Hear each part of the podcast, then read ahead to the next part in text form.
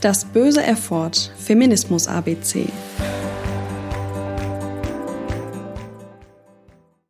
Gestern, am 25. November, war Internationaler Tag gegen Gewalt an Frauen. Passend dazu geht es heute um sexualisierte Gewalt. Die meisten kennen den Begriff sexuelle Gewalt. Gemeint ist damit jede Handlung mit sexuellem Bezug, die nicht im Einvernehmen aller beteiligten Personen geschieht. Mindestens eine beteiligte Person willigt also nicht ein oder ist nicht einwilligungsfähig. Handlungen mit sexuellem Bezug können beispielsweise Belästigung, sexuelle Nötigung bis hin zur Vergewaltigung und Zwangsprostitution sein. Das kann Frauen, aber auch Männer betreffen. Auch sexueller Missbrauch an Kindern gehört natürlich zu sexualisierter Gewalt.